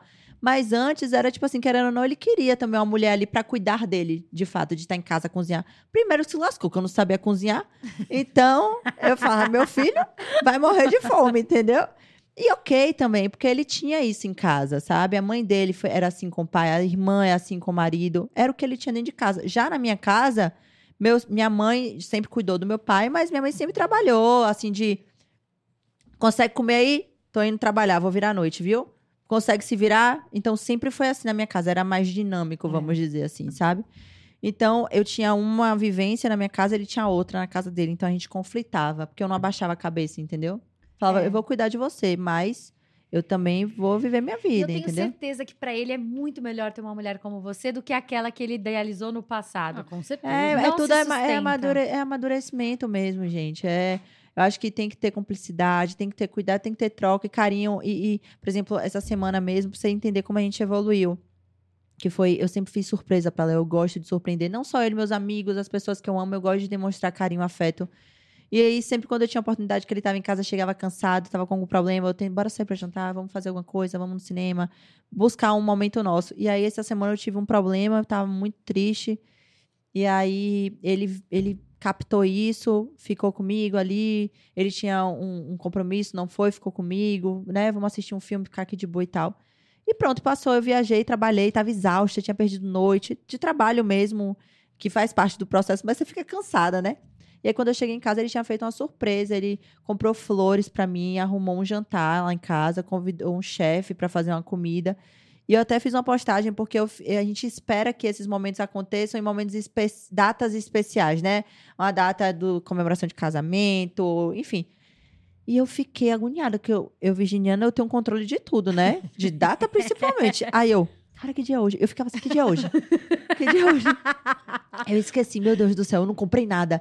E meu Deus do céu, eu não fiz nada. Eu, que dia é hoje? Ele, nada, eu só fiz alguma coisa pra gente comer aqui, conversar e tal. Cara, eu achei aquilo tão massa, assim. Porque eu não esperava, de fato, que ele fosse fazer alguma coisa fora de alguma data, principalmente, só pra me ver bem. Sabe? Só pra me acolher naquele momento e falar, tô aqui contigo. Tipo, penso em você, cuido de você, sabe? Você é a mãe de minha filha, você cuida tão bem da gente e tal. E a gente teve um papo muito legal do jantar, Liz ali na babá eletrônica participando. e muito massa, sabe? Então nós amadure- amadurecemos muito como casal. Ele principalmente, assim. é, e eu falo pra ele, pontuo isso pra ele direto, porque a gente tem mania de quando a pessoa peca e erra muito, a gente joga na cara, né? Mas quando a pessoa tá evoluindo, crescendo, sendo só coisa boa, assim, a gente às vezes não fala, né? A gente tem essa mania de, de não. Quando tá tudo bem, não. E eu Quantos anos falo. você tá? Eu tô com 28. Ai, nossa, você é super jovem com tudo isso. É, com... 28. Nossa. E aí, enfim, então assim. e ele tem vou- quantos anos? 34. Entendi. 34. Então, o Léo amadureceu muito, eu também. E acho que temos muito pra amadurecer ainda. Mas a gente tá vivendo um momento muito em paz, assim. Já já você assim, vai trintar. Daqui a pouco eu 30. Faço, dia, faço 29 daqui a alguns dias. A gente não precisa comentar disso. eu vou 40 daqui a alguns anos, então. Cara, mas eu, eu, eu, eu sou ansiosa, assim, pra 30. É, por que, que eu você não tenho medo de 30? idade, não. O que, que você espera dos 30 anos? Eu posso te falar algumas coisas Dor nas juntas. Cara, eu, eu já conquistei muitos dos meus sonhos, assim, que eu tinha. De, principalmente minha família, meu casamento, minha, meus filhos, né? Que eu quero mais, mas... Você é, quer mais um filho, mais eu dois? quero, né? quero mais um. Até dois. Aham. Mas eu quero uma família grande. Eu, eu sou filha única e eu tenho uma família grande por, por parte dos irmãos dos meus pais, né? Mas meus irmãos eu não tenho. Então eu quero uma família grande. É, eu, eu espero mais conquistas profissionais, assim, eu, do que pessoais, porque eu, eu me sinto muito completa, assim, do que eu Uhum. tenho hoje, sabe? Espero que continue, que cada vez mais ó, a gente amadureça mais como casal e evolua. Mas eu sou, eu me sinto muito feliz. Eu, eu me sinto uma, uma pessoa de sucesso, assim. É isso aí. Muito importante. E fazer 30 anos é muito gostoso. Cara, eu acho Você que não traz sabe, você não fez? amadurecimento. Não. Ah, essa Eu fiz uma festa, a pessoa é verdade, foi na foi festa. 30, é Foi verdade. 30. Esqueci, você tem cara de novinha. Ai, obrigada. E eu falo direto, ai, gente, daqui a pouco eu vou trintar. Chamei de velha. eu tô com 30 ansiosa. tipo, Ai, daqui a pouco eu vou trintar. Ai, que legal. Você gosta de festa? Amo. Você sempre teve festa de aniversário? Sempre. É, eu vou- Também, né? Com os docinhos. Cara, não, sempre fácil. assim, não festa, festa. Eu tive minha festa de 15 anos, que a mãe trabalhava, minha Dinda trabalha com festa, eu tive essa oportunidade de ter uma festa. A gente não tinha dinheiro, mas a gente fez acontecer, porque Uhum. nós tínhamos, minha mãe trabalhava nesse ramo, então muita gente nos presenteou. É. Aí eu tive minha festa de 15 anos. E depois eu não tive mais festa, tipo, grande.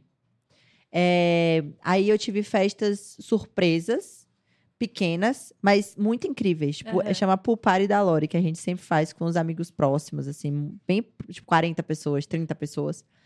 E eram festas incríveis. Eu tive duas festas dessa. E pronto, aí veio a pandemia, aí no máximo um jantar ali com a família. É, e antes dessas pulpares era jantar e almoço. Não era, é, justamente a gente tava apertado de grana, não tinha como fazer festão. Uhum. E agora eu tô fazendo a festa de Liz, que é basicamente uma festa nossa, né? Minha e de Léo. e que assim, eu tô traumatizada. Também, né? 500 pessoas. Gente, não, eu tô traumatizada. Mas assim, glória a Deus que a gente tem a oportunidade de fazer, não é reclamando. Mas, cara, dá muito trabalho. Muito trabalho. Eu falei, meu Deus do céu, vou fazer essa aqui, eu não sei nem quando é que eu faço outra, entendeu? Até minha festa de casamento a gente decidiu fazer na pandemia justamente pra não esquentar a cabeça, sabe? Aham. Como é que foi a pandemia para vocês, assim? É, o que, que mudou em vocês com a pandemia? Vocês tiveram muitos acontecimentos na vida, né? Vocês casaram, engravidou. Como que foi esse processo? Porque o trabalho do Léo, por exemplo, era na rua, né? É, É. show. Deve ter sido muito difícil emocionalmente, né? Eu Sim. quero falar. Cara, eu Da acho que saúde mental de vocês. Eu acho que é porque é um assunto muito delicado, né? A pandemia, ela, ela foi uma coisa ruim para todos nós, né? Nós perdemos pessoas, é, ficamos doentes, enfim, nos privamos de muita Uhum. coisa, paramos de trabalhar. Foram várias coisas ruins. Mas, olhando pelo lado casal, pra gente foi muito importante é, a, a, a pandemia, porque a gente precisou conviver de fato. Foi uma maneira que tivemos de, tipo, Foi um agora. test drive test bom, drive, hein? né? Que muitas, A muitas pessoas passaram e não deram certo, e outras sim. Mas, assim, na realidade que a gente tinha, a gente nunca ia passar por isso se não fosse uma pandemia. Porque foi a maneira de a gente ficar praticamente dois anos em casa, em casa, 24 horas por dia convivendo e se conhecendo de fato, e passando por problemas, e passando por esse- esses. é, é, como é que eu posso dizer? Altos e baixos, né, do nosso emocional, que foi muito punk, porque Léo perdeu o pai, Léo passou por uma cirurgia de um pé, Léo ficou sem trabalhar. É, eu também, eu comecei a trabalhar de casa, obviamente, mas eu trabalhava mais do que ele, porque eu veio a questão das publicidades, eu conseguia fazer digitalmente. Ele não era show. E não é só questão de grana, é questão de você ter o, o propósito dele é estar no palco. Então, ele estava se sentindo inválido, foi bem puxado, né? Então, a gente conseguiu sair de um casal que não tinha um diálogo, que não tinha uma convivência, que terminava toda hora, para um casal que a gente só tem a gente agora, sabe?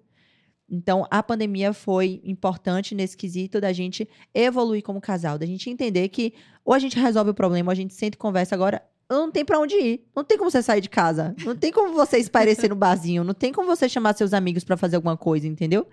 Então, foi um momento muito importante pra gente como casal pra evoluir a pandemia. Entendi. E aí, nisso, teve a perda do pai do Léo, que foi um momento muito complicado pra gente. Logo em seguida, veio minha gravidez. Foi na pandemia que ele Foi. perdeu o pai? Ele perdeu em novembro, eu engravidei em janeiro. Nossa. Foi. E aí decidimos casar, que já estávamos programando o casamento. A pandemia, né, não, não acabava, e aí não tinha como fazer festa. E aí eu falei, cara, então. Aí ele falou, então vamos casar. Tipo, aqui depois a gente faz uma festa. Só que o nosso casamento foi tão incrível, foi tão especial. Falei, cara, o casamento é pra gente mesmo, não é pros Sim, outros, entendeu? certeza. Então hoje a gente não pensa mais em fazer um casamento. Que a gente tinha, ai, vamos fazer um festão depois, vamos casar. Falei, cara, nosso casamento foi perfeito, foi, foi essencial e foi necessário naquele momento pra gente, sabe? Pronto. Ai, preciso casar, gente. Quero casamento assim. Ai, que Cara, foi muito saco, bom. Foram gente. nove pessoas. Eu, Léo e mais nove pessoas. Foi eu tipo quero isso perfeito. daí, eu quero assim, gente. Foi Se não muito assim, eu não legal. vou querer. Não, posso, posso dispor um Ai, Tô pouquinho? cansada, Posso, pode. só um pouquinho? A Andressa ia casar, era noiva, tava noiva tal, e vendo coisa de casamento. E isso não porque eu quero uma árvore no meio do salão, não sei o quê. Bom, relacionamento não- acabou, terminou. Terminei meses antes do casamento. Minha gente, aham. Quando ter... ela falou assim: graças a Deus, que eu não ia, nunca mais vou fazer uma festa dessa, que eu não vou gastar dinheiro com isso, que eu não quero árvore porcaria nenhuma, que também agora é um papelzinho, o convite tá aqui, ó, convidado, acabou. O meu Não, nem convite água teve. primeiro. Não, mas eu planejei tanto, foi tão estressante esse Nossa, momento. ficou doida. Que aí não deu certo. Tipo assim, eu cancelei tudo. A Bia foi comigo na igreja cancelar a igreja. Aí a mulher, a, a freira, né? Ai, você Não, tá não bem? Era Eu falei, freira, não, não era freira. não, o que que ela é? Não, era não, era uma pessoa da administração. E ela assim, ai, você veio cancelar? Putz, você tá bem? Eu, o quê? Tô ótima! Se você quiser beber uma aqui depois, tá. Aí a Bia, meu Deus do céu. Eu tava com fome, Cara, eu nem me estressei no meu casamento, porque minha madrinha é ela que faz as festas, né? É. Falei, eu quero tudo branco. Orquídeas, rosas brancas. Tudo branco. Pronto. Pronto. Eu não, eu fiquei lá, briguei com a minha mãe. Teve um dia que Nossa eu briguei com a minha Senhora. mãe que eu falei: Você quer saber? Eu vou mandar o convite pra você. Se você puder, você vai nessa data. Cara, não, e eu vinha e ninguém sabia Eu que eu tava grávida, né? Eu tava fazendo tudo casamento e ninguém sabia que eu tava Ah, grávida. é. E aí eu cheguei e vim pra São Paulo fazer o teste da, do vestido. E cada teste eu já tava mais, mais né, cheinha, assim. Aí ele, nossa, eu. Aí eu é. E não podia falar, né? Não podia falar. Aí a pessoa aqui abençoada, eu não sabia que eu não podia tomar café. E aí eu perdi a noite pegando um voo, tive que chegar aqui de manhã, enfim, eu tava virada. E aí eu tem um café expresso. Aí ele tem, cara, eu tomei esse café, eu passei tão mal. Eu, eu nua na, na ateliê, uma cena ridícula, eu deitada com as pernas pra cima. E todo mundo, o que é que tá acontecendo? E eu querendo falar, tô grávida, não podia tomar café, mas tô passando mal. Aí eu mandei mensagem pra médica, falei, toma café. Ela, você tá doida, não pode, agora não e tal, tem que ver os exames e tal. Enfim, passei por alguns perrengues assim na, na gestação, né, desse, desse tipo, mas no casamento foi tudo muito tranquilo. Não tive estresse não, graças Não, a eu Deus. tive- agora eu vou casar é assim, vai ser um negocinho simples, um pergoladinho assim, eu Ah, casar eu acho ótimo. Agora, quer ver, eu vou fazer uma enquete aqui na redação, vocês não vão ver, mas, gente, quem tá aqui que acha que vai ser assim o casamento da Andressa, levanta a mão. Lógico que vai. Não? Ninguém, nenhuma mão foi- levantou, tá? Só fica uma aqui, coisa ó. básica. Dica primeiro, a gente tá falando de casamento, precisa do noivo primeiro, viu, gente? Atenção pra Campanha. Andressa Casa. Ah, não, não faz isso, pelo amor de Deus. Cadeira. O noivo aparece. É isso aí. Você teve. Você sempre achou, assim, desde o dia, por mais que teve indas e vindas, idas e vindas que você falou com o Léo, tinha certeza que ele era o homem que você ia ficar, assim? Ou chegou ao momento que você falou assim. Ai, o que será que vai ser da minha vida? Não, chegou um momento que eu nem não queria mais ele. Sério, assim, eu não eu tava Virginiana, amor. Eu tava muito exausta, muito mentalmente, assim. É, eu tinha tentado de tudo, tudo, assim, que eu podia. E aí teve um momento, eu amava muito, amo muito, né? Mas assim, Na época. na época amava muito, sofria muito. E aí eu falei, cara, não adianta, ele precisa se entender. E eu, nesse, nesse momento de aprendizado, eu entendi que ele precisava mudar. Ele, que ele precisava querer mudar. Não adiantava eu falar o que é que ele precisava mudar, porque se ele não entendesse isso e não internalizasse, de nada ia valer, entendeu? E aí ele fez assim, cara, eu não vou mudar. Tipo, eu sou isso, eu tenho 30 e poucos anos, é o meu jeito de ser, eu não vou mudar. Falei, cara, então a gente não vai dar certo, porque eu não aceito você dessa maneira.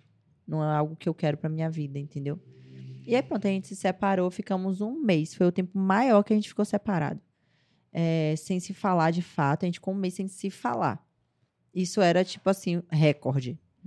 E aí, nesse um mês, eu achei que realmente não ia, não ia mais acontecer a gente. Eu falei, agora? Aí fui pro carnaval, Réveillon, fui viver minha vida. E, tipo assim, sofrendo, mas tentando entender. Tipo, eu tava internalizando que não ia ser mais. Ah, pronto. Aí daqui a pouco vem ele de novo. Eu falei, não é possível, velho. é sério, era. Eu chorava, pô, de estresse, porque quando eu tava começando a viver, ele vinha. E aí. O que, que ele falava? Ele aparecia, mandava mensagem? Aparecia, mandava flores, aparecia na porta da minha casa, aparecia no condomínio. e aí, nesse dia, ele apareceu no condomínio, eu, eu- ele apareceu com as flores. Aí eu recebi, falei que eu não queria conversar. E aí ele ficou lá, em casa. aí ele falou: preciso conversar. Eu falei, então você conversa com minha mãe e com meu pai, porque eu não vou conversar mais, não tenho mais nada pra falar. E sua mãe e seu pai conversaram? Aí minha mãe sentou e conversou com ele. Mãezona, mãezona. Aí pronto, aí ele foi ficando. Aí ele, vamos lá pra casa. Eu falei, não vou. Aí ele, cara, o que é que eu faço? Eu quero, não, não, vou mudar. Eu falei, cara, eu- sabe quando você tá exausta? Eu tava, tipo, exausta. Se ele falasse assim, eu vou fazer isso, eu falei, tá, pode fazer. Eu vou, não sei o que, tá bom. E aí a gente tava no início da pandemia. Então, tipo assim, eu não podia sair mais pra lugar nenhum, ele também não. Eu falei, tá confortável pra ele agora que não vai sair, vai querer ficar comigo. Então, pra mim, não, eu não tava vendo verdade, entendeu? Eu já achava que era uma, uma oportunidade ali, um oportunismo. Vamos dizer assim. Aí ele falou, posso ficar aqui? Eu falei, pode. Pode dormir aí, faz o que você quiser. Eu não tinha mais força. Aí ele foi ficando lá em casa, ficou, sei lá, uns cinco dias lá em casa. a gente sem ficar. Muito bom, live, é verdade, a live. Foi, fiquei cinco dias lá e sem a gente ficar. E eu, ó, de boa. Aí começou uma reforma no telhado. Ah, é a Ai. reforma do telhado. Foi, aí, aí ele, tá vendo? A gente tem que ir lá pra casa. A reforma, não tem como a gente dormir aqui. Aí minha mãe e meu pai já estavam, tipo assim, aceitando de volta a situação. Aí eu fui. Aí quando eu fui, é, nunca mais eu voltei. Ó. Mas foi um. é, tipo assim, eu não acreditava, entendeu? Aham. Só que eu tava, tipo assim, tô na pandemia. Ou eu vou ficar na casa de meus pais, ou eu vou ficar aqui. Então, já que é pra ficar aqui junto, vamos novamente tentar dar mais uma chance. E que bom que eu dei e que deu certo, entendeu? E que ele aceitou mudar, ele se esforçou para que isso acontecesse. Uhum. Porque se fosse só por tipo, ai, vamos ficar junto e ele não fizesse por onde, a gente não ia dar certo, não.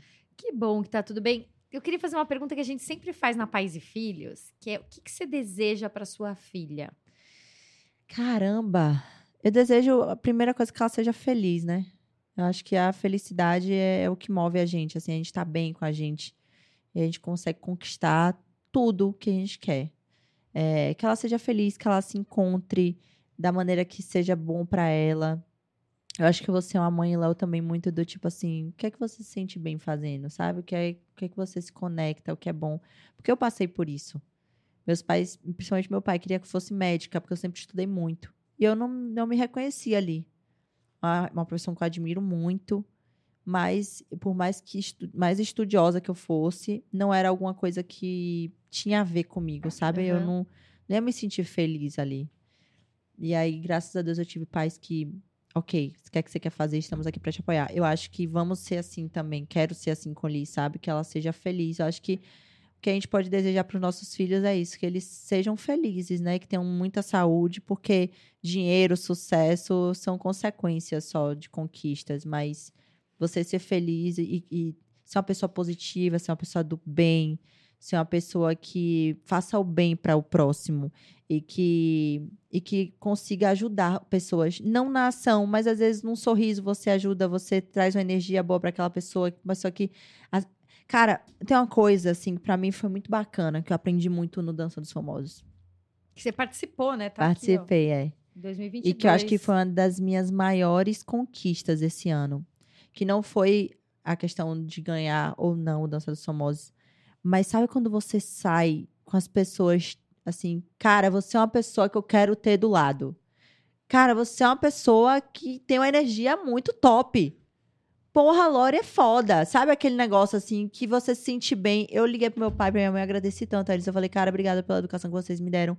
Porque não é sobre conquista material, não é sobre dinheiro, é sobre você ter pessoas que te admiram pelo que você é, é você ter pessoas que queiram estar ao seu lado, não pelo que você tem financeiramente nem de material, é pela sua energia, sabe? É por você poder levar coisas boas pro outro que tá num dia mal, que tá num dia ruim, você com um sorriso ou com uma palavra, com um abraço, você conseguir mudar aquele dia daquela pessoa.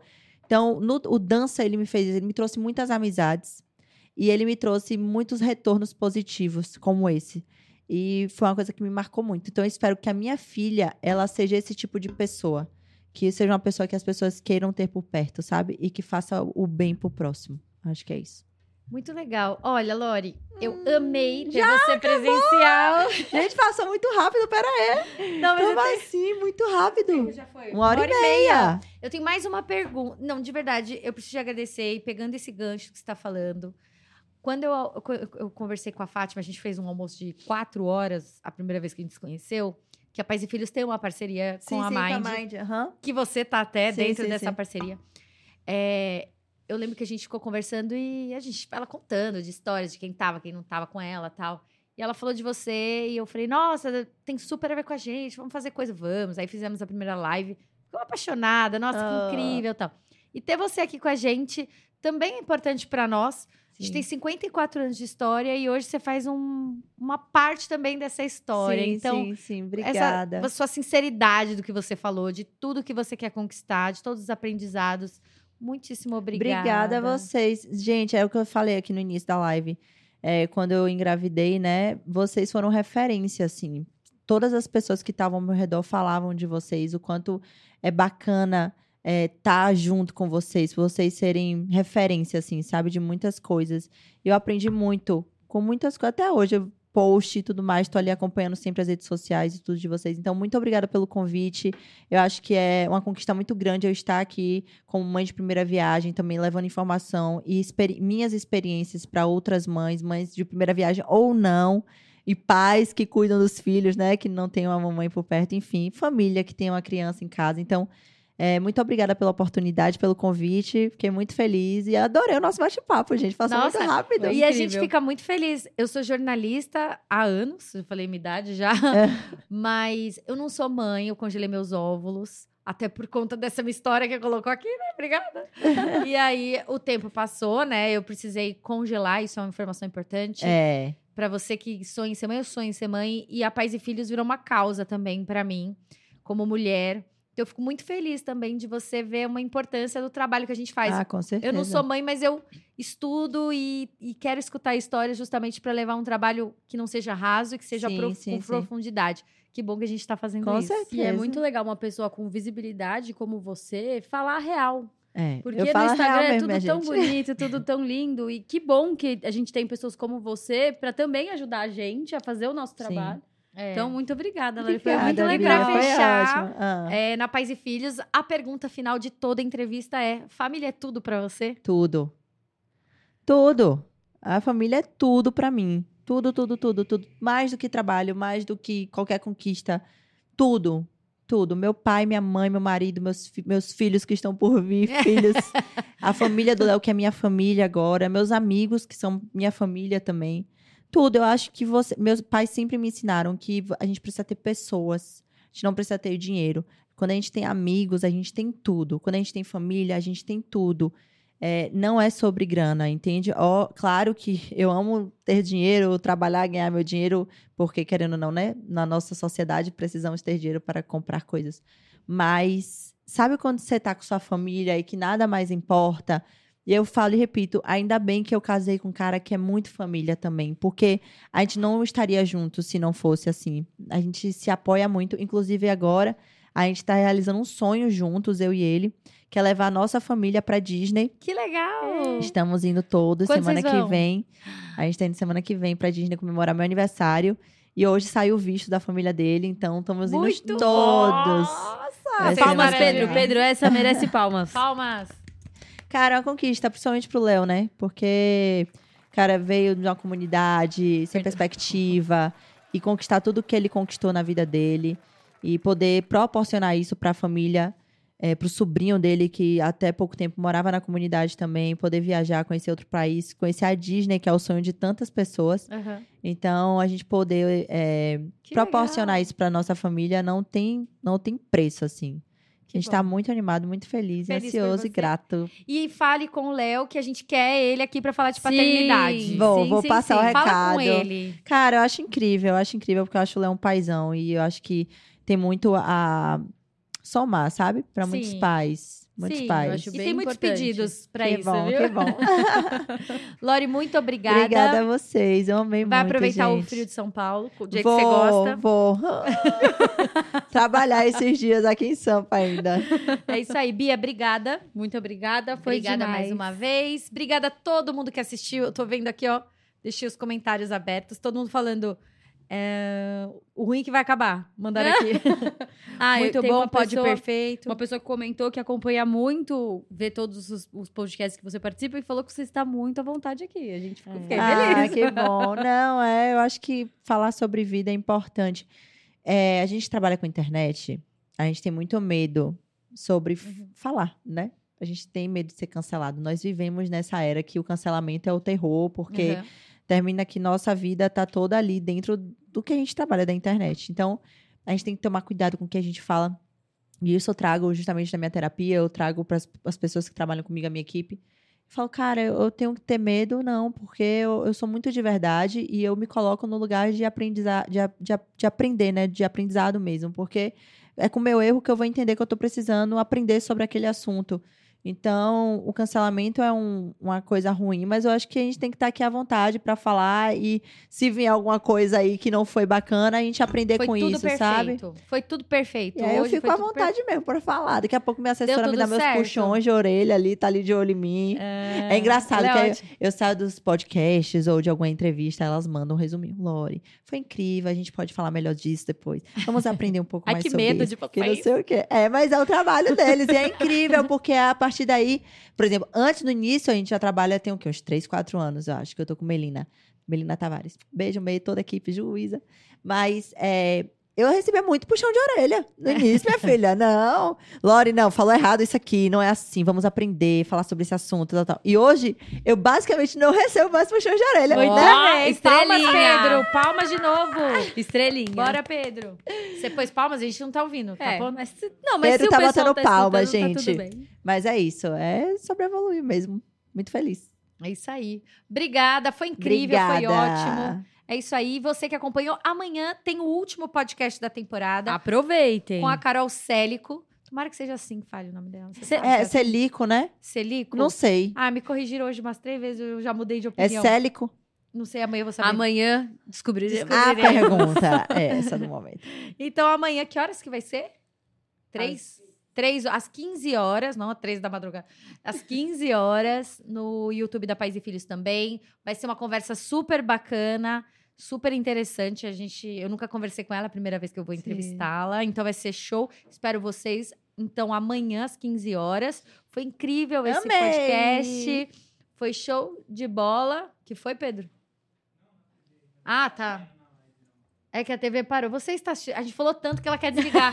Até a televisão A querendo TV desligar. cansou olha da isso. gente? O que, que é isso? Não perguntar novamente, por favor.